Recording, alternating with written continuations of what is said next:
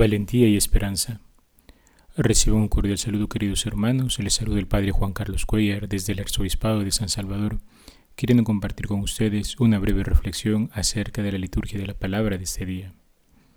Ciertamente, un motivo constante en las cartas que componen el Corpus Paulinus es siempre contener invitaciones a llevar una vida de santidad, a no desfallecer en lo que San Pablo llamó el buen combate de la fe. Y si, aunque sabemos que el autor de la carta a los hebreos no es directamente el apóstol, sí podemos decir que encontramos su mismo espíritu, aquel que animaba sus escritos en textos como el de hoy.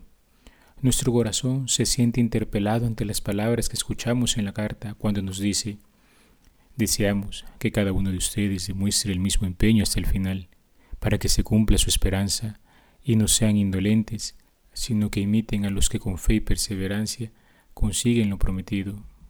Ciertamente, en medio del discurso doctrinal que el autor de la carta de los Hebreos viene realizando acerca del sacerdocio y el sacrificio de Cristo, incluye este apartado para invitarnos a vivir según las gracias que este don del Señor nos ha dejado. Es una invitación a la valentía, a la audacia, a la firmeza y a la constancia en nuestro obrar conforme a la fe, esa fe que un día abrazamos. Es un lanzarnos a una vida según el Evangelio, realizando toda clase de obra buena para mayor gloria de Dios es un caminar con la confianza puesta en la fidelidad del Señor a sus promesas. De hecho, podríamos decir, la valentía del cristiano para lanzarse a combatir el buen combate de la fe tiene su fuente en la esperanza en su Señor. Esta virtud es un don de Dios que nos mantiene firmes en medio de las tempestades del día a día. Por definición, es esa disposición firme y estable de nuestro corazón por la cual anhelamos el reino de los cielos como nuestra felicidad suprema y confiamos en que el Espíritu Santo nos dará los auxilios necesarios para alcanzarlo.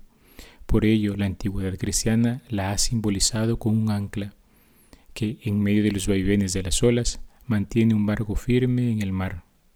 Por otro lado, en el Santo Evangelio vemos una discusión de los fariseos con Jesús acerca del sábado. Recordemos, aquí está en juego algo más que la observancia de un precepto formal. El descanso del séptimo día de la semana era una imitación del descanso de Dios al final de su obra creadora. El hombre debía hacer lo mismo al final de su participación en esta obra creadora de Dios, que se manifiesta en el trabajo de cada día.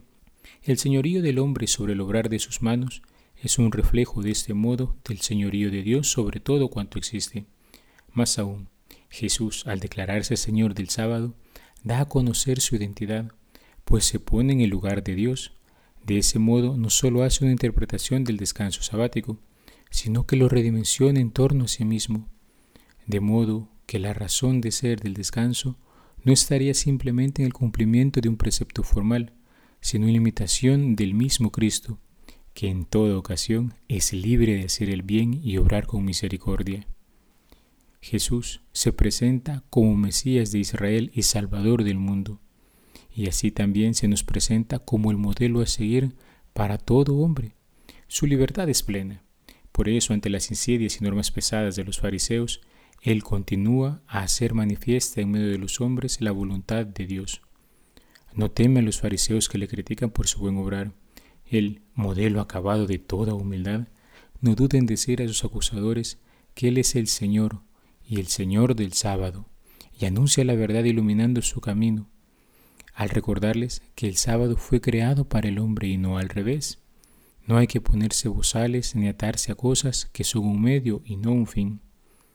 La libertad que del vivir de cara a Dios supera el legalismo del que obra por un mero compromiso y supera el laxismo de aquel que no se toma en serio su progreso en la fe.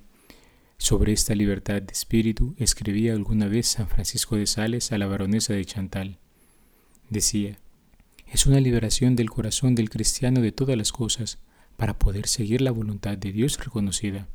Pedimos a Dios, ante todo, que su nombre sea santificado, que venga su reino, que se haga su voluntad en la tierra como en el cielo. Todo esto no es otra cosa sino libertad de espíritu, porque con tal que el nombre de Dios sea santificado, que su majestad reine en nosotros, que se haga su voluntad, el espíritu ya no se preocupa de otra cosa. El corazón que posee esta libertad no pierde su alegría por ninguna privación, ni se entristece quien tiene su corazón desapegado de todo.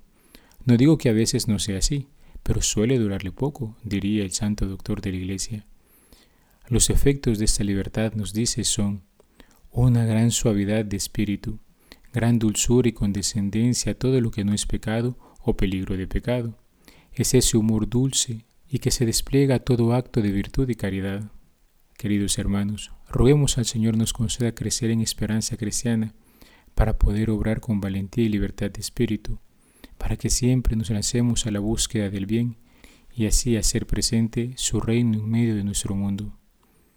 He sido el Padre Juan Carlos Cuellar y te deseo un muy buen día y que Dios te bendiga.